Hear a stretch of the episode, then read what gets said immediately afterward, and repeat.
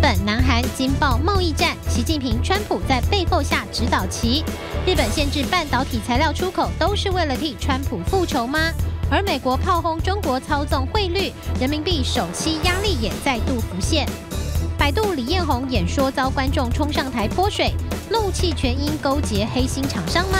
全球 AI 指数挑战新高，百度股价却持续探底。中国大陆 AI 产业吹逆风，会做菜就一定学得会投资。美股领涨，全球股市挑战新高。欧洲五国翻身是陌生段的最后荣耀吗？台股被动元件全面复活，三大锦囊揭秘操作心法。即将提卖的商品最抢手，台股除权息行情加温，一秒填息个股后续强弱如何分辨？加速赶上除权息行情列车，又该如何判断个股能否填息？更多精彩内容就在今晚的五七金钱报。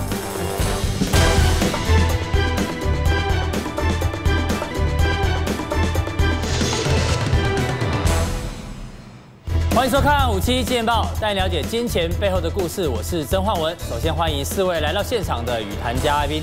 中美贸易战原本进入休兵期哦，理应金融市场跟投资人呢是可以松一口气。可是没想到呢，日韩的贸易战哦突然打起来，而且呢这两边的态度还非常的强硬哦。包括这个日本哦打算管制三大电子业的关键耗材出口到南韩，但是我们知道南韩哦这个民族性非常的强悍。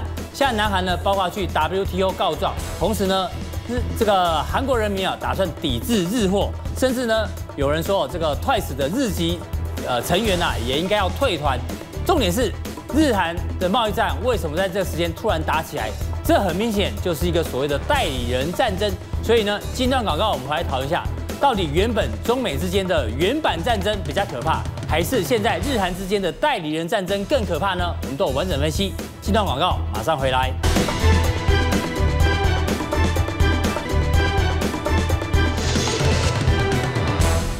今天是礼拜五，这个台股收周线，我们先看一下台股的周线的一个情况。目前呢，上个礼拜是个小十字线，其实这个礼拜呢也是上下影线的算小十字线哦，所以它是一个很明显的变盘线。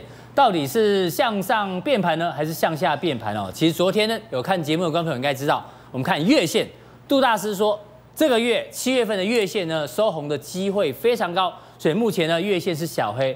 如果这个月线要收红的话呢，代表哎周线呢应该未来两个礼拜有有机会慢慢的往上吐，然后导致月线收红，大家可以做一个参考。不过呢，先请教木华哥，这个大 K 叔叔第一题哦，今天我们聊的叫做代理人战争，什么意思呢？因为中美贸易战的过程当中，我一直跟大家提醒哦，现在主动权在中国大陆，只要中国大陆的习近平主席呢。我就跟你美国慢慢拖，我不跟你谈，这个美国就很紧张。那美国很紧张怎么办？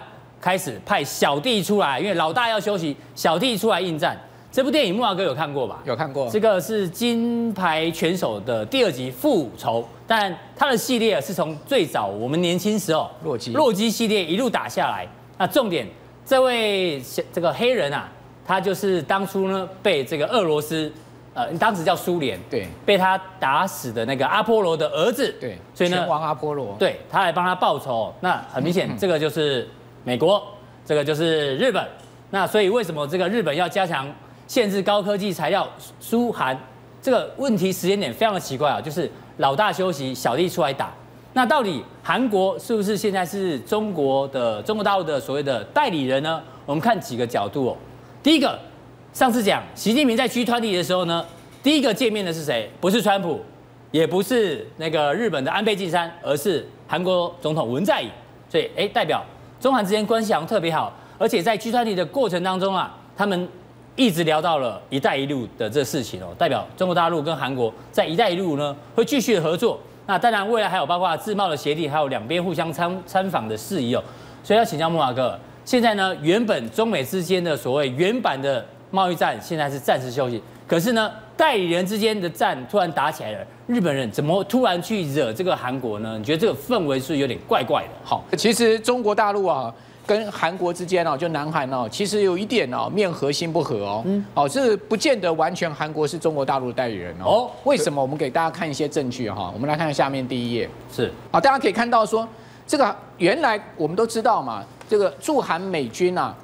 主要驻扎的基地是龙山基地。哦，龙山基地呢是在首尔，可大概你知道首尔距离啊两韩边界只有六十公里，对，非常近。这个北韩的火箭弹呢，可以是直接打到首尔，好，直接打到青瓦台。哎，更不要讲飞弹了，好，这火箭弹都可以直接打到这个首尔去了，好，或者是说这个长射程的大炮都可以打到首尔。对，所以你想看呢，这个三万美军驻扎在那边，他们会不会觉得芒刺在背？当然，哦，所以说呢。他们花了三千亿台币啊，一百亿美金啊，嗯，哦，这么大的这个资金啊，把他们这个龙山基地在去年啊往后撤撤了六十公里，是。撤到一个韩福瑞营那个地方，哦，也就是说美军搬了一个新家，对，也就是说韩福瑞营其实啊，最主要呢就是美军的新家，而且呢是一个永久基地，更何况这个新闻也很大哦，就是萨德飞弹在二零一七年呢，哦，美国部署在。青州的高尔夫球场哦，这个消息呢也是震撼了整个北京哦。对，不过当时的韩国也是，包括企业像乐天啊，对，因为当时是中国大陆也都被抵制啊，都在抵制哦。这个就难道韩国人不怕吗？再来一次吗？所以啊，我就跟你讲，韩国人心中的真正老大哥是美国啊，并不是北京啊。哦，那你可以看到当地的居民哦，包括韩国人很多是反对这个美军啊部署萨德飞弹。这个萨德飞弹是可以监测两千公里的哦，这不是一般的这个飞弹哈，它是一个非常厉害的，而且它的雷达系统非常对，它是一个非常非常厉害的系飞弹哈。所以说，从这些呃我们刚刚所提的证据，你可以知道哈，其实呢，南北韩哦，真正的中国大陆的代理人呐是金正恩呐，是北韩呐，是那。那南韩跟大陆跟北京啊，其实上是心和，但是呃，脸脸脸脸和，但是心不见得和的。大 K 叔叔的第二题我帮你切了。好，这个对产业界的一个影响哦，大家知道今天今天这个跟昨天报纸都提哦，这个对半导体产业影响比较大。那台湾有一些受惠股，这是半导体产业。不过这个所有我刚刚讲的代代理人战争哦，对于偶像啊消费通通站起来，因为 Twice 这个两岸三地非常红的团体哦。他有两名日呃三名日籍成员哦，听说呢有粉丝说，你给我退团，对，因为你是日本人，我们现在要这个韩国要全部反日，你看有多反多反，这个呢他们还发起一个所谓的抵制日货的名单哦，里面包括像 Toyota 也有啦，Uniqlo 也有啦，很多的日本大企业哦，未来韩国想韩国的民众想要抵制它，所以这事情哦不只是半导体哦，偶像也好，对于这个娱乐界啊，还有生活生活必需品都有影响。对啊，所以现在阿里郎要发动全面抵制日货啊，嗯，哦，这个最新的消息就是双边从这个呃官方的贸易战要打到变成民间的贸易战了。好，我们来看到就是说，呃，到底是怎么回事哈？主要就是在这个征用工的事情啊，南韩的法院哦，这个判哦这个判决之后，哦，日本就很不爽。那这两个人呢，就是。这个文在寅跟呃这个安倍两个人在 G20 上面的会面哦，其实是非常冷淡的哦，就是因为这个事情，哦，我们讲这个征用工事情，嗯，两个人握手大概就是一下下，然后呢，两国也没有举行这个私底下的会谈哦，大家认为他们两个人是在一个冷战的情况之下。好，那大 K 你有看过一部韩国电影叫《军舰岛》吗？非常红的，前一阵子我知道是那个宋仲基演的，但是我还没有还没机会看。好，《军舰岛》这部电影哈，呃，当时。这个在韩国卖呃放映的时候相当卖座，是它是一部历史片呢，是一个真实的事情啊。它讲的是什么事情？它讲的是二次世界大战的时候啊，哦，就是这个日本啊到韩国去骗了一批人，好，骗了什么人呢？骗了这些人说，哎，我们要到日本去工作，对。但事实上啊，这个他们把他送上船之后呢，就送到这个军舰岛上面去做苦工去了，嗯，哦，因为这个军舰岛非常小，你这个岛。多小你知道吗？它是一个人造岛，人造岛。这个岛啊，长不过五百公尺，宽不过两百公尺。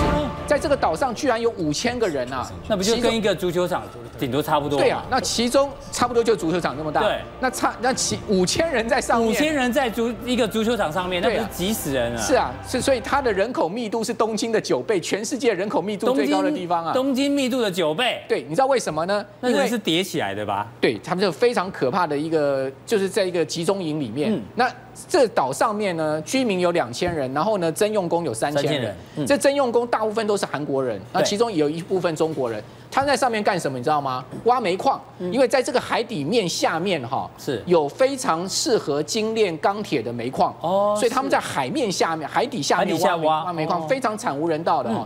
那当时呢，这个征用工后来就暴动了，就要逃逃回家园去了。就整个电影情节是这样子哈。那这个事情呢，就讲到了说二次世界大战的时候。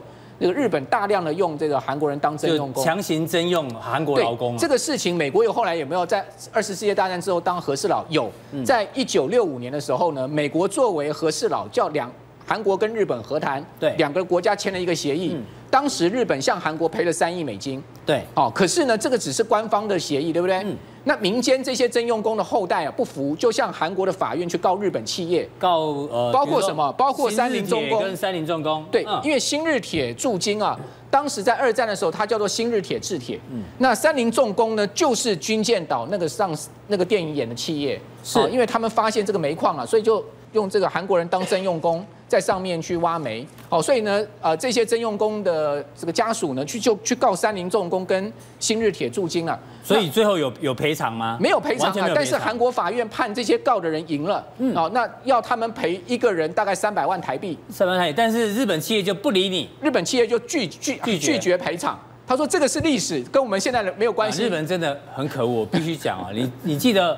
日本跟韩国之间的慰安妇也吵了很久，对啊，最后呢，日本跟台湾也是一样，对，日本对于台韩国的慰安妇是道歉加赔款哦，可是他曾经对台湾包括中国大陆的慰安妇讲过一个道歉吗？完全没有，更不要说赔偿了。而且我觉得日本真的有点可恶。而且我跟你讲哈，后面还有很多起啊，现在目前正在告日本企业的，哦，这个上百个日本企业在被告。哦，所以说呢，在这样的一个情况之下呢，韩国法院一判之后呢，就导致了什么？导致了日本呢就打了这个贸易战，然后先去封锁了三个啊这个特用化学品对韩国的这个出口啊，那当然也现在导致了韩国的不爽，韩国现在已经扬言了嘛，他们一定要反制嘛。对，好，所以这两个呢，你说是不是代理人战争？某种情况它有点代理人战争的味道，是。但是某种情况呢，它其实是日韩这两个民族啊，两个民族长期历史的一个恩怨情仇。好，谢谢慕驊哥。那大 K 叔叔第三题，我们来看一下。川普现在到底在干嘛？虽然是中美贸易战在休兵当中啊，今天报纸特别提到，哎，川普在批评包括中国大陆还有欧盟，你们操纵汇率。其实哦，观众朋友，从去年贸易战打到现在，你会发觉哦，这名词越来越多，有贸易战，有科技战，有金融战，包括这个无人机哦，这叫做军事战。啊，另外呢，这个“一带一路”哦，这个美国反制哦，所以这叫外交战也好。啊，现在来一个汇率战。说真的，这么多战哦，我相信你头你头已经晕了，你不知道川普到底要干嘛。所以，我们今天试图呢，帮大家做一个合理的推敲。川普呢，其实有一个四角兽。什么叫四角兽呢？之前我们做一个专题说，全球股市呢有沙卡都，比如说中美贸易战是一只脚，然后另外呢，这个关于各经的各国呃这个企业财报是一只脚。那另外呢，全球总经的经济数据是一只脚，这三只脚影响着全球的股市发展。那川普呢，没有三只脚，他有四脚兽。四脚兽，大家不要想歪哦。哪四脚呢？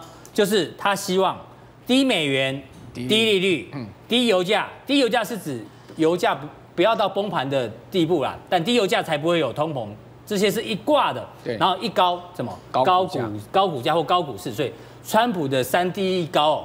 就是他所谓的四角兽，所以未来你看到川普不管做什么事情，打什么战，推特发什么，其实他要的逻辑就是这四个，因为这四个呢可以让他明年继续当美国总统，没有错啊。但是你看到就是说人民币有没有受到贸易战的影响哈？我们可以看一下人民币的汇价的走势图啊。哎，你会发现最近人民币是回升哦。嗯。好，随着这个 G20 啊，美洲贸易战和缓啊，人民币最近是慢慢回升。但大家可以有没有发现，其实它回升的幅度？不大哈，并对跟它这个整个回贬的一个情况来讲，它回升只是一时一时性的回升。对，搞不好这边有点小短底的味道。对呀，代表什么意思？代表说人民币随时又可能会发动贬值。对，有这样子的味道。为什么呢？因为现在美中贸易战其实打到一个啊，就是双边现在目前暂时停火，但不代表这个贸易战结束。所以人民币当然还是啊，中国大陆去反制贸易战的很重要的工具了哈。你说人行有没有在这边调控人民币的汇价？那不由分说嘛，当然有嘛。所以说讲白话一点，人民币是一个很重要贸易战观察的指标。所以茂哥觉得人民币其实还是有趋贬的压力。对，当然最新的一个消息是什么？你知道吗？人民币有新版，哎，人民币有新版要上路，就在八月要上路。这个事情啊，大家也都在讨论。你怎么解读这件事情？对，那人行还特来特别出来讲哦，还澄清了这个网络谣言，因为网络谣言说什么发版发行新版人民币，人民币要通膨啦。哦，人民币要贬值了，旧版的还没收回来，新版就跑出去，钱太多会引发通膨，会引发通膨啊！他说这个人民币要贬值了，通膨的话我们就知道货币要贬值，好，是不是贸易战的一个反制手段啊？结果这个人行就出来特别说明啊，发新闻稿啊，很正式的讲说不会引发新版这个人民币不会引发通膨，所以你说市场联想多不多？连发一个新版人民币都联想到贸易战，因为现在就要通膨，投资人就草木皆兵，你知道吗？看到黑影先开枪。那事实上，大概你知道为什么要发行新版人民币？最主要是因为要防伪，但事实上防伪跟金融战、货币战也有关系哦。真的吗？那我跟各位讲一个很多人不知道的故事。什么故事？哦，就是在中日大战的时候，曾经有这个所谓的伪钞大战，也是一个金融大战跟货币大战。哎呦，哎，你可以看到这个是法币，大概你还记得吗？一九三五年的时候啊，就是说这个国民政府啊，他就把那个呃对这个法币啊，这个正式成立了。嗯当时把银元呐改成这过过去是这个所谓的银呃银本位制，对不对？然后把法币改成所谓兑换制，也就是说用法币去取代银本位制。是。那一这个法币呢，去跟英镑挂钩，好，所以说呢，这所谓的法币。好，那在一九三五年，这个法币就出来。出来。当时有三家银行可以印：中国银行、中央银行跟交通银行。是。好，但大部分印的就是这个呃这个中央银行跟交通银行在印。好，那。那有谁去印这个假钞？一九三七年不是发生七七卢沟桥事变吗？嗯，好，发生之后呢，日本人就开始去研究啊，哈，怎么样去破坏呃这个国民政府的金融秩序？是，其中有一个日本军官，哦，这个人叫做山本宪长。嗯，这个人呢，他就到大陆去收集这个法币啦，哦，看看这个法币到底怎么回事啦，就发现啊，哎，这个法币交给美国跟英国公司印啊，他其实日本是有能力去做伪钞的。对。所以说，他们就在日本陆军总部成立了一个叫做登户研究办公室，专门研究如何印伪钞。没有错，这个登户研究办公室呢，这个这个是真实照片哦，嗯、就是现现在目前我们拿到的真实照片，就在这边呢，大量的去印法币的伪钞。对，好，印了很多，你知道，它总共最多的印量高达四十亿，四十亿，对，四十亿法币，全部丢到市场上，全部到大陆去扰乱金融去，然后去买东西，然后把物资运回日本等等也好，所以。日本呢、啊、是世界最大的当时的印伪超集团，日本人多坏啊！对啊，所以说当时呢就真的是破坏到一些金融秩序哈、嗯。那当然也被国民政府发现了，国民政府就当时有戴笠，好这个军统局的戴笠，他说那好，那我们就以其人之道还治其人之身，他就找了一个人啊，叫做这个邓宝光哦，这个上校，这个上校是日本东京大学经济系毕业的哦，所以他非常了解日本的情况，他就在重庆和歌山。在那个地方呢，也开始印日元的伪钞，是，好，所以它最主要印的哦，除了日元伪钞以外，还有这个叫做中储券。中央储备银行盖印的储备券，这个中储券是谁在用呢？就是汪精卫伪政府在用哦，所以他用印这个中储券呢，去扰乱那些沦陷地区的金融秩序，所以大家就打来打去了。这个是当时的假的法币哦，这样子的一个故事啦，就告诉我们什么呢？其实伪钞它一样可以发动金融战跟货币战的。好，非常谢谢木瓦哥哦，木瓦哥真的太厉害哦，财经也懂，军事也懂，历史也懂，所以我们金钱豹有他是观众的这一个福气。刚木华哥讲到这人民币哦，那我们来关注一下最近中国大陆有一个蛮大的新闻哦，是谁呢？是百度的创始人哦，这个李彦宏，他在演讲的过程当中哦，既然有一个男生啊去浇水浇在他的头上，然后呢，他就讲了一句话，What's your problem？哎，怪了，这是在一个讲中文的场合，为什么李彦宏呢突然会讲一句英文说 What's your problem？那我们去查了一下，原来。这是有学理的哦，来金钱豹小教师来告诉大家哦，这个波兰的有一个大学哦，这个心理学家研究，如果你会讲双语或是多国语言的人啊，通常你在表达激烈情绪，而且是负面情绪的时候呢，你会选择母语以外的语言。换句话说，李彦宏虽然他后来讲说，因为 AI 的这个未来发展道路上会遇到很多的阻碍，感觉上他没有生气，可是呢。按照这心理学家的说法，其实李彦宏非常生气，他大可以讲中文说，你在干嘛？你你做什么？他为什么不讲中文，讲这个不讲母语呢？要讲英文哦，代表其实李彦宏非常非常的生气哦。那为什么他很生气？待会我们跟幸福哥来讨论。因为第一个，大家看一下百度的股价，百度股价在美在美国挂牌哦，美股已经创历史新高了。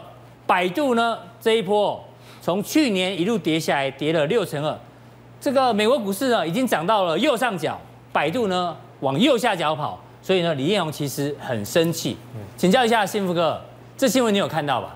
呃，确实哦，那一天看到的时候也觉得，在这样子的一个公开场合哦，做这样的事情，当然，嗯，这个他本身哦，这个会吓一跳哈，这个李彦宏吓一跳是很正常的啦，因为倒下去也不知道什么，那如果是水就算了，万一万一是硫酸什么？对啊，哇，那个可就可怕，或一些呃其他腐蚀性的物质哦，所以他。第一个反应应该就是很正常的，就吓一跳，然后觉得哎、欸，后来发现哎呀没什么事哦。他我觉得其实他语气已经还算算蛮平和的了，没有他装出来的。对对对，他气到忘记普通话怎么讲，所以讲英文。对，没错哈。其实，在这样的过程里面哈，你可以发现哈，为什么这个中国的这个百度除了股价跌，哎，对，今天摄影棚有点热哈，这个大家可以帮我们喷一点。不过因为我觉得这个现象代表我们什么？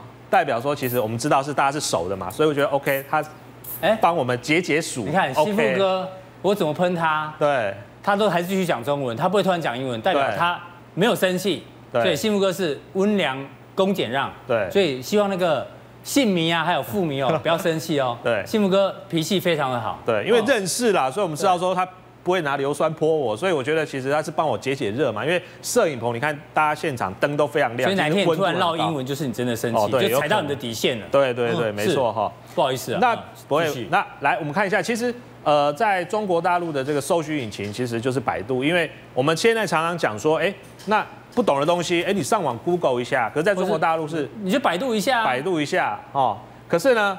百度一下呢，可能搜寻到的资讯有可能是所谓买来的广告，或者是假的资讯哦。像之前呢，在中国就有一则新闻哈，闹得非常大哈，就有一个大学生呢，他叫魏泽西，那因为他罹罹患了一个罕见疾病，所以呢，他就是在百度上面做搜寻，说哎，我什么医院啊，还找什么医生啊，有什么样子的治疗方式。确实，现在很多人生病都会在网络上查怎么医。对，没错。结果嘞？结果呢？他看到了上面在排名前面的一些关键字里面呢，然后呢，他就去找了一个这个相相关的医疗单位，找了这个医生，可是发现呢，哇，这个效果居然是未经确认的治疗方式，所以最后呢，延误治疗，最后他就过世了。对，所以当初闹得非常大。对，当初闹得非常大哈。那原来他找到的是所谓的呃广告的购买关键字哈。那我想这个我们在 Google 搜寻里面，其实最上面跳出来的也都有，但是。它会下面小小注记一下，说，哎，这个是广告，广告，哦，所以其实你也可以知道说，到底它搜寻出来的排名虽然在最前面，但是这个其实是付费上架的。那之前在呃百度上面呢，因为我们知道，其实搜寻引擎，如果说你没有其他的业务来支撑的话，你就必须要靠，比如说像是这个广告上架这样的一个方式来维持你的营运。那这个情况呢，其实会让哈。在中国大陆，其实你上网去查一些你的疾病什么哈，会常常查到一些不对的资讯。那之前其实，在呃，应该前两年哦，中国有一部非常火红的电影哦，叫做《我不是药神》哦，它就是在凸显这个状况。对，因为当初它是一个白血病的药，但是因为原来的专利是非常贵，所以呢，这个主人翁呢，他就到印度哦去进口相关的这个，就是用一样类似像原料药这样哈，一样的药效，但是价格其实低的非常多。然后呢，把它拍成一个电影。那这里面就有提到了，比如说，呃，像中国目前在福建莆田系的医院哈，在跟百度买了很多的广告，所以一查就可以查到很多。那当然这几年呢，中国针对莆田系的部分呢，也进行了非常大力的这个所谓的呃扫荡也好，或者是做一个检查哈。所以这个其实都是会发生的。那其实呢？在百度的这个过程里面，你可以发现，所以说它的搜寻这个状况开始有点出问题。对，它有一个更大的问题。对，没错，因为主要哈，他们就是没有自己的生态链。就我们刚刚讲的，其实你现在到中国去，你基本上呢不用带太多现金。对，像我记得我十几年前去的时候，其实你在路上你可能要用一块的啊、五毛的，跟这些小贩可能做一些买一些小东西吃。可是后来这两年，基本上，哎，你去中国大陆，连路边哦是。卖个煎饼果子的摊贩都叫你用扫的，用微信支付，对，是这个支付宝，对，你要用现金给他，他还没办法找给你。所以你是说，百度没有自己的这个生态系？对，但是包括阿里巴巴跟这个腾讯，其实都有，十一住行娱乐各有各的生态系。对，没错。那当然就活不下去。这些生态系呢，除了跟你的日常生活结合之外，其实还有一个重点，它可以通过呢这个大数据去分析你的消费行为。那进而呢，他就知道说，哎，你今天大 K 哦，大概是什么年纪哦，那需要什么样的产品啊？比如说，哎，你最近在看车子，他就突然跳出了哦双 B 啦，或许啊，在符合我们大 K 的身份地位哈，知道不会跳跳那种。比较低价的国产车。Q 老王啦，我知道是老王，还是这样啊，哎，其实老王也是一样哈，有机会哈，所以他会知道你说你需要什么东西，那当然这个就会创造出很多的商机。可是百度的部分它比较不一样哈，它除了这个搜寻引擎之外，目前还没有看到一个很明确哦，可以就是造成一个生态系的一个所谓企业链，那也是导致呢它股价哈最近频频走低的一个主要原因。那上面这条蓝色线是？哦，全球人工智慧跟机器人，就简称也是某种 AI 的 ETF，AI 的对，没错，指数，它是这样创高，对，创高，啊，它往下，所以代表现在百度在切入 AI 会不会成功？不知道，对，但是至至少代表 AI 的趋势是对的，对，没错，因为其实，在人工智慧这一块哈，这几年可以说是已经成为市场上的显学。那当然，你做搜寻的过程里面，如何让你的搜寻更聪明？更快，而且更确实的找到这个所谓呃你需要的资料，其实人工学习是一个非常重要的一块。所以当然现在百度看到营运的状况这样子的话，他们积极也去想做切入哦。那当然台湾来说的话呢，在这一块哈也是有说稍微稍微有点琢磨哈。哎，新哥，等一下哦，我知道你要开始讲跟 AI 有关相关的受惠股，我们先进段广告，马上回来。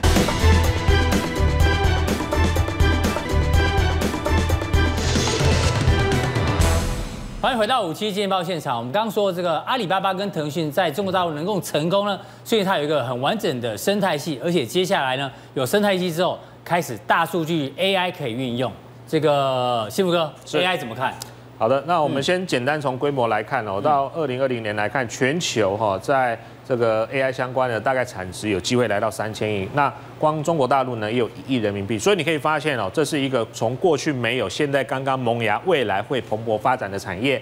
那台湾在相关的供应链里面呢，其实大概有这几档哈，是包括像台积电、创意、力旺、世新、英业达、凡轩、伟创等等哦，大概有这几档股票。那我们挑里面这个几档比较重要来跟大家报告一下。好的，我们往下看哈，比如说像台积电，哦，台积电其实最近刚除完息哈。那在礼拜一呢，这个台股大涨两百点的过程里面，是一度呢已经先完成了填息的动作。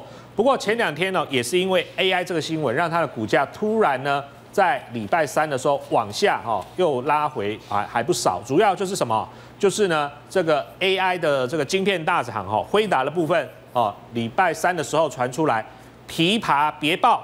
那当然现段现阶段来看的话，外资呢针对台积电还没有出现一波比较像之前哈。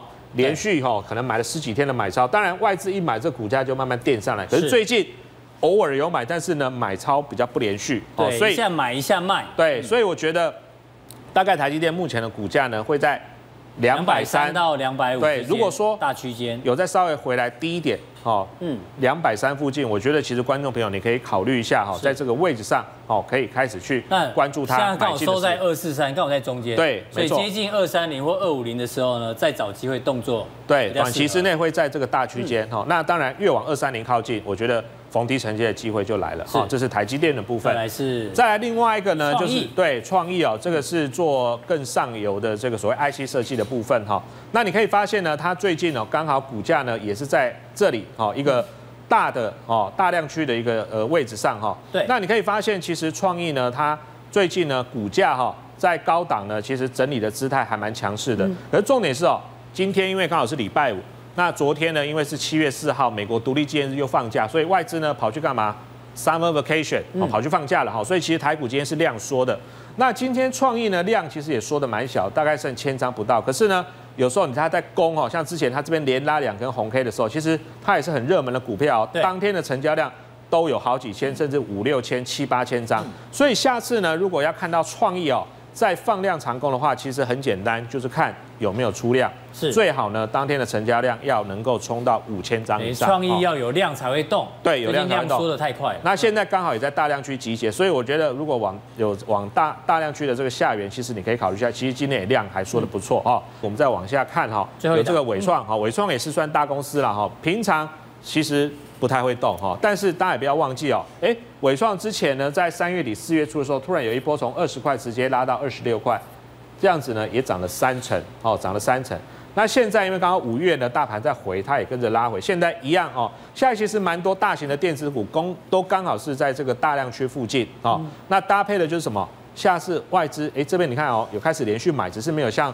上一波一样买的这么密集，买的张数对那么多，所以也是一样哦。何时能够带量哦，冲出一个所谓的攻击量，就是下一波要攻击的时候。而且呃，今年一样哦，它也要配一个不错的现金股息，也是一样，跟刚刚那个英业达一样，有一块半的现金股息。那换算的，因为它股价更低嘛，换算成呢今天收盘价的值利率来看的话，哎，也有六点二趴。所以我觉得像这样的个股呢。它目前的一个状态上，搭配上 AI，就是未来他们在这个 server 的部分，其实算是有六趴殖利率以上哈，也算是进可攻退可守的一个参考标的哦。好，非常谢谢这个温良恭俭让的幸福哥哦，把这个 AI 相关有机会受惠的族群呢，让大家做参考。现在时间呢，应该已经过了七点半哦，七点半，我相信哦，在客厅里面呢，通常哦，这个老公回到家啊，应该就坐着看金钱报。谁在厨房忙呢？一定是老婆。老婆呢？拿着锅铲在那边拼命的炒菜。我们今天要讨论，到底投资容易呢，还是做菜比较容易？是哪个比较难？来跟阿哥讨论哦。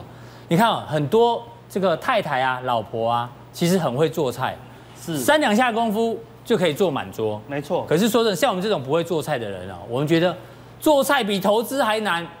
没错。理论上是这样。是。所以呢，这个时候呢，还在炒菜的这个妈妈或老婆们哦，请放下你手上的这个锅铲哦。走来客厅看金钱豹，把这个锅铲呢交给你老公，因为老公看金钱豹也不一定会赚钱，因为老公比较笨。你呢，先来学怎么做菜，拿起锅铲来做菜。那比较聪明的老婆跟太太们呢，应该来看金钱豹，学这个投资。你觉得这逻辑通不通？没错啊，因为我们说我们过去当法人交易员的时候啊，嗯，都是女性的交易员，绩效比较好哦。真的吗？因为男生怎么样，赌性坚强。所以，我们以后要多找几个女性来宾。你的意思是这样吗？他们会比较客观啊，不像男男生嘛，动不动就要赌喷出，不然赌崩盘，你知道吗？女性就会很客观啊，但是呢，他们就少了一个赌性这样子啦。嗯，对啊，所以我们说那个女性，哎，what what the water？你直接讲英文，我讲英文啊，所以我马上踩到你的红线。啊，这没有，我们只是说，哎，那个英文是我的母语这样子啊。是对，好，所以我们不像幸福哥那个那么温良恭俭，对，你像那个，我们一个直觉，英文就出来了，英文就出来了。对，老王很紧张，他待会不知道怎么喷他。对，老王可能 他盖台语，他可能盖子拿掉，直接模拟现场实况啊。不知道这个梗的人没关系哦，在 YouTube 重看都知道我们为什么要喷水哦。喷水呢可以测验出你到底你的脾气好或不好。是，没错哈。所以我们说做菜，我们看所有的妈妈啊，所有的妈妈怎么样？没有一个妈妈做菜难吃。做超过三十年，怎么都会做出什么妈妈的味道哦？对，但是很少很少妈那个婆婆做股票做了三十年，怎么有个婆婆的股票的味道？嗯，蛮难的哦。对，为什么？因为我们做菜如果放盐巴放太多，马上被老公念，是太咸了，就叫咸死我，是不是？所以马上就调整，就马上调整了。那、啊、如果盐巴放太少，说没有味道，怎么吃得下去？马上就调整喽。嗯，但是做股票有时候很难，我们用给大家一个适当的策略，明天没喷出。他就觉得这个是烂策略了。嗯，他有时候用明天的绩效来决定我们今天的策略。所以有时候交易比较需要看半年，需要看一年来决定这个绩效，来决定这个盐巴到底够不够了。我们不能拿明天，明天明天永远是随机的，你知道吗？所以这个你放一本书在这里干嘛？阿司匹林的理财，这个交易的观念就是我这本书里面的其中一小节而已了。哦，我以为你是。出了一本食谱哎，啊不是食谱啦，我们说要用食谱的话来比喻我们交易的一些困难。哦，是。很多人同事们都都不知道交易怎么样进步，嗯，看完这本书应该会进步很多，你就了解交易的盲点在哪里。再讲，需要收钱了啊，真的好，要，赶快赶快把握时间进入下一章。是，所以现在行情不难，嗯，对，我们现在行情直接破题给你看，就什么？飞猪行情，飞猪行情会出，有一句话叫什么，在风口上怎么样，连猪连猪都会飞哦，现在什么风口？七月份，我们今天跟大家讲了，七月份就做降息的一个风口嘛。对，全世界都在反映降息，那加上川普怎么样，暂时乖乖的不讲话了。川普说：“我只要忍耐一个月，不要讲话就好了。”哦，全世界股市怎么样，就拼命的怎么样在涨啦。哦，有吗？你说有吗？我们来看一下哦。美股涨就不想再拿出来了，美股全部都创新高了。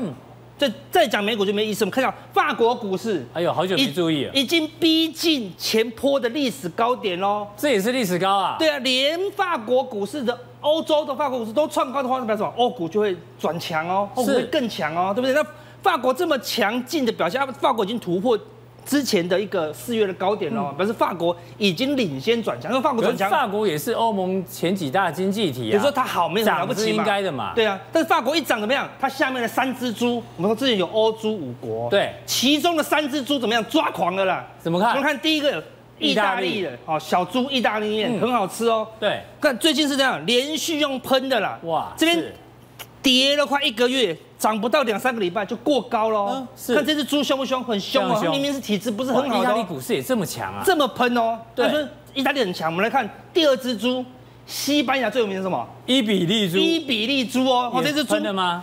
底部已经打好形态了，之前的头肩底对已经打好了，现在想想已经长虹突破颈线了，看起来怎么样？西班牙也没有要客气，也要一路突破怎么样？来突破前波的高点，而且这个底不算小啊。很大的底哦，跟这头比起来，对啊，这么大的底，这个头应该很快就过了。嗯、所以你看，这个就是风口上，连西班牙伊比利猪也想要过高啊。所以阿哥礼拜三讲的陌生的行情正在持续当中，持续当中哦，持续当中哦。那你说这个还不够烂，对不对？跟你讲，欧洲五国人最烂什么？希腊，差点倒掉的国家，你看到哎。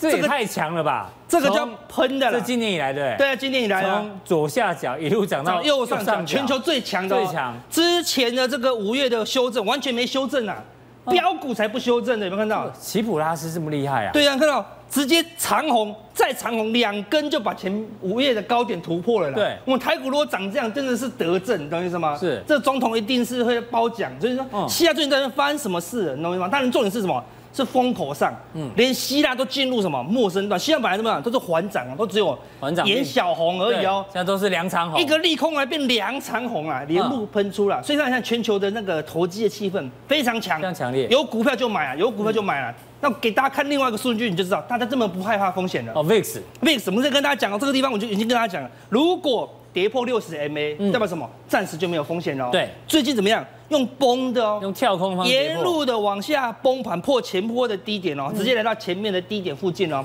所以只要这个六十 MA 哈没有被突破，你暂时不用担心，不用担心。好，但是市场呢都不会害怕了啦。是，但是台股怎么样？因为受到台积电影响，这几天什么自己害怕自己的啦。是，但台股的小猪也开始涨喽。谁？台股小猪就是被动元件，MLCC。你看哦。华新科已经从低档一路往上拉了，也站上季线了，对不对？今年只是小幅整理而已哦。所以说华新科看起来有机会怎么样？要挑战年限。就是说去年大家骂这个痛骂的痛骂的，所以今年现在也开始最慢涨的。哦看今年还一度破底哦，对不对？但是破底以后怎么样？那如果进入到陌生段，哈，连 MLCC 可能都会出现哈一个大涨的表现。那看到大涨不要高，不要太开心哦，它可能是。最尾巴的啊，这个连猪都会飞的行情啊，对，所以跟大家讲三个锦囊，大家最爱看这三个锦囊了。是，第一个就是陌生的行情持续，保证会涨到你受不了。嗯，那你买的时候你知道吗？这是陌生，随时要撤哦。那陌生段怎么买？要要买强的，卖弱哦。你不会说啊，等它低阶一转弱，它就不会行，不会涨了。不能找这个还没涨的，对，要找强很强。十日线以下的几乎都不能买了啦。你不要说，你不要说等到跌回月线，跌回季线，那就太弱了啦。嗯，只剩喷出的股票能买了。所以说。三成多单，让大家去往去抢，好这个陌生段的行情怎么抢？我跟你讲，之前有提过的，最强的行情是什么？就日 K D 跟周 K D 都是钝化。你有看昨天的节目吗？昨天昨天我们的小杜杜大师是花了时间跟大家介绍这个 K D K D 的用法。K D 指标有四大功用，哎，四大功用哈，你这是其中一个功用，喷出的功用，用的好。就 OK 了。对，我们的思成杜大师那个真的蛮经典，大家 YouTube 可以多看几遍。对，那我们把里面最强的啊，最强我最喜欢用法就是用喷出的啦。对，喷出就嘛，日 K 跟拖 K，我们说这个这我自创的什么共振效应啊，就同步都是怎么样高档钝化，所以是它是最强的一个结构哦。好，那最强结构，我们还搭配什么？法人过去二十天买的股本。啊，是在一趴以上哦。是。然后呢，散户也是卖哦。所以投资朋友，你卖掉这些股票，你可能会会很痛苦哦。对。因为陌生段这些股票都会进入怎么样？用喷的一个。法人买最多的比例是红杰克哦。上次有讲到红杰克哦，对不对？所以我们看第一名，我先给大家看茂联。茂联。之前整理了这么久，最近怎么样？连续三根红 K 带量突破。突破最近刚好小幅压回来哦，所以拉回有机会了。如果拉回靠近十日线，或者这道蓝色是十日线，你就可以低接。靠近十日线可以低接，跌破十日线就一定要卖掉哦，因为陌生段不可以跌破这个十日线，所以法人最近怎么样？也一路在攀升，好像买超这个茂联啊，所以你看整体这么大的底，一旦喷出，那不会那么快就结束哦，因为现在是陌生段，对，一旦喷出可能会刹不太住了。好，最后一档给大家看一下什么？我们的红杰科，红杰科刚买最多的，对，你看到它最近怎么样？因为它刚好怎么样出现压回，哎呦，接近十日线。之前我在这边就有讲过了，所以我说人家等压回，等压回。你看一二三四五六，压回六天了，终于压回了，而且压回六天什么都吃不掉这个红 K 的二分之一啊，所以几乎没有回档了。法人大买以后怎么样？也几乎没有卖超，所以投资朋友可以留意啊这个位置。好，非常谢谢阿哥哦，还是从这个他认为行情哦正在走陌生段。末升段呢，你要追强势股哦，短线上比较有机会，大家可以做个参考。接下来这个题目呢，剩下老王还没上场，老王先上场。讲题目之前呢，我直接哦拿水来喷你，我看你有什么反应。因为呢，你知道前面人都被喷过了，对，我看你有什么反应。我不有反应。你的母语是什么？我们也是台语。怎么？这么清凉？你不要再 再多一点，再多一点。是。那我要我要喷到你，我要喷到你讲讲其他其他话，讲直接整罐的，对，直接整罐讲台语，直接整罐。整罐的，他才罐才罐哎，哎呦，我跟水有缘呐，怎么说？人家说遇水则发，我前两个你也算是温良恭俭让，温良恭俭让，而且我还是演出来的，没有，我是真的，我前两个礼拜的时候买爱新车，从买完最近我们每天下雨。我都没有机会拍照，你知道吗？所以我觉得 OK 啦。我对，我对，有拍几张照片给我看。对，可是还是在，然后还问我说有没有这个 摄影师的水准。我说你还是当分析师。对对对对对，还是不要跨业了哈。对对，所以我喷水我 OK 的，OK 多一点。对对对。好了，我们赶快进入今天的这个专题哦。你会发觉最近景气确实不太好。对。忠孝东路上面很多的这个空的对出租。对。那你会发觉有一个有趣的现象哦。对。有一种店哦，永远都在说我们。铁定七月十五号要结束营业，或者说这个倒店中，倒店中，老板倒了，对，老板倒，老板绕跑了。为什么要讲这个？你知道吗？因为哦，这种店的行销策略叫做你现在不买就来不及。老实说，我如果看到这种店哦，我若有空，我一定进去晃一下，晃一下，只要买一个东西就觉得赚到，好像比较便宜。对对对，你会不会进去，啊哥？看到这种店？会啊，好像再不买就来不及了，只剩最后一天，好像通通常再看一下。对，就过了一年，还还在贴。他说。这个结束营业，他们就是看了一年都还在啊。对他们说，老板跳楼啊，老板要跳几次哦？还跳，对，真的有用。为什么要讲这个呢？因为你知道，我今天看新闻哦，说全台湾的这个失能险，我们今天不讲保险，但是有买失能险的人很多，因为这个前五个月卖出全台啊超过三十万张哦，业绩比长照险多十一倍。那失能险呢，其实之前呢也有人跟我讲说，赶快去买。嗯，反正简单来讲，就是说以后你老了之后。你的那个玛丽亚费用啊，对，保险公司会帮你每个月付，听起来好像很不错。对，那这个保险局哦，有说现在哦，因为你说这个，因为他们讲说六月底就要停售，年初就要停售，赶快买哦，不买来不及哦，所以呢就卖了这么多。所以保险局是认为啊，他们滥用这种停售效应来吸客。对，停售效应不止在像这保险产品，这些都是停售效应呢，就是所以停售效应非常有用啊，很有效，因为台湾人会怕嘛，对，怕买不到嘛。对不对？买不到的话，那明天就后悔了，所以一定要先买。像最近这个保险，我们不是那个金管会对那个利率也有问，也有意见嘛，对不对？对，所以大家也在推末代末储蓄险，末代储蓄险啊，这也卖的呱呱叫啊，所以。这种的效应哦，好像我觉得在股票市场哦，股票市场也有停售效应，跟那种现在不买来不及嘛。尤其是最近最夯的除权息哦，好像很多人告诉你，这档感觉会填权息哦，感觉要填哦，你不买哦，没机会上车哦，你就直接像文茂，尤其最近很多喜欢填权息的会拿文茂跟你讲，你看文茂一天就填权息了，对，强茂一天就填权息了，是，你要不要再赶快买？不买的话，一天上市哇，大概你要想哎，涨停板是十个 percent 呢，还给你填全息哎，哦，所以这种很刺激，所以我们现在探讨就是说，那有没有？还没发生的是还没填全息的，有没有机会填全息？我们先抓，就是未来有机会填全息，那你现在呢？赶快买，不买会后悔这种的哦。啊，我个人是不参加填全息啦，我知道，我们佛心来的啦哈。是，我们替大家选去年哦，先做功德，先做功德。去年二零一八年对不对？填息的天数很比较少的，嗯，然后呢，现金股利我把它全部列出来啊，就去年快，我们简称叫快速填息。就是你的快啊，快，老王就是快，连除权息我都要选很快填息，快填息的，两天、三天、一天的，这撑到十七天，我觉得算很久了，很久，基本上两天、三天是我把它筛选出来，一天单日最好可以买到这种了。对，那大概你发现它有什么特别的地方吗？就在这边是当时就除权息当天的殖利率哦，你看其实哦很多哦几乎都你没有看到四，就这一档四趴以上，对，其他都在四趴以下，所以殖利率低的。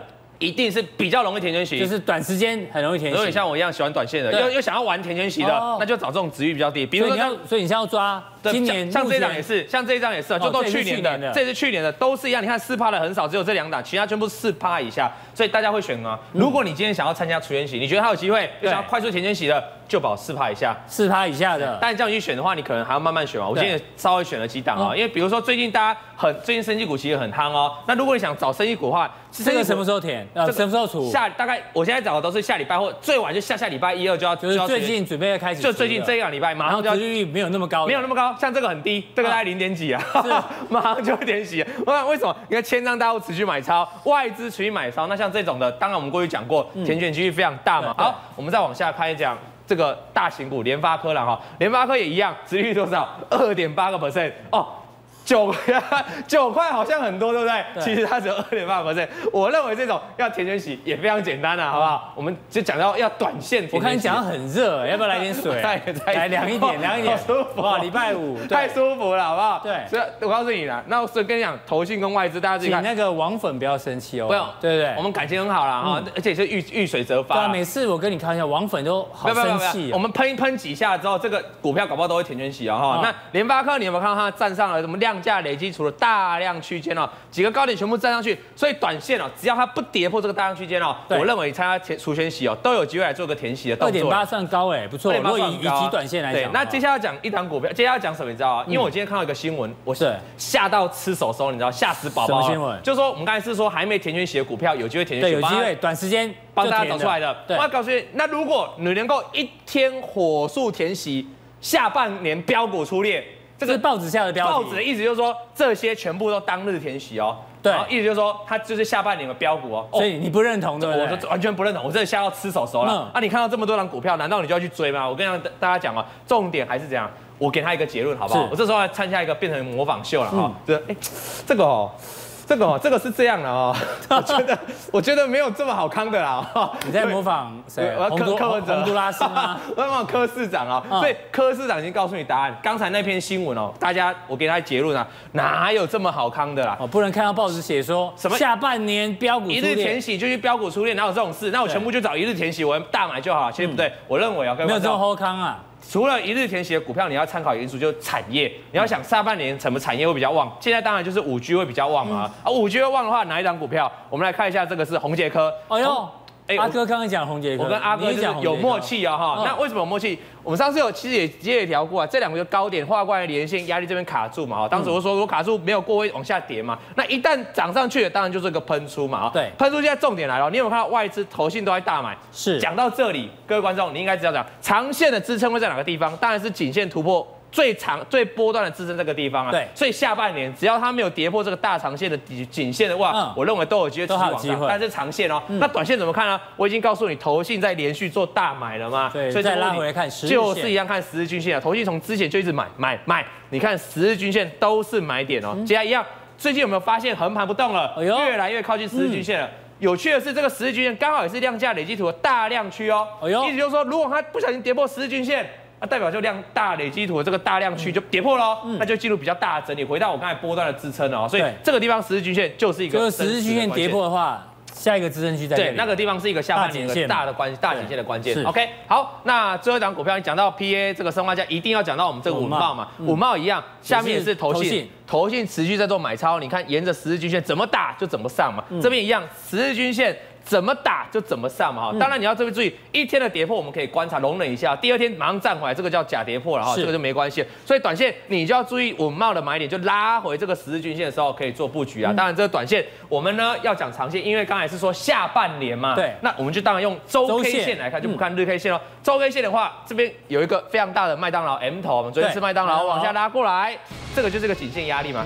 上一次来到这边刚好就回撤，你们看非常准哎，刚好打到这条线。现在又来挑战一次了哦，挑战一次能不能过呢？我认为哦，如果可以一突破的话，两个头跟底行 size size 差不多，对，size 差不多。所以如果能够突破的话，那我认为就一波来大涨哦。那这里有个关键缺口，你有看到啊？这是本周的一个跳空缺口，所以这个跳空缺口本周不能跌破，守住都有机会突破这个颈线。那如果跌破也没关系。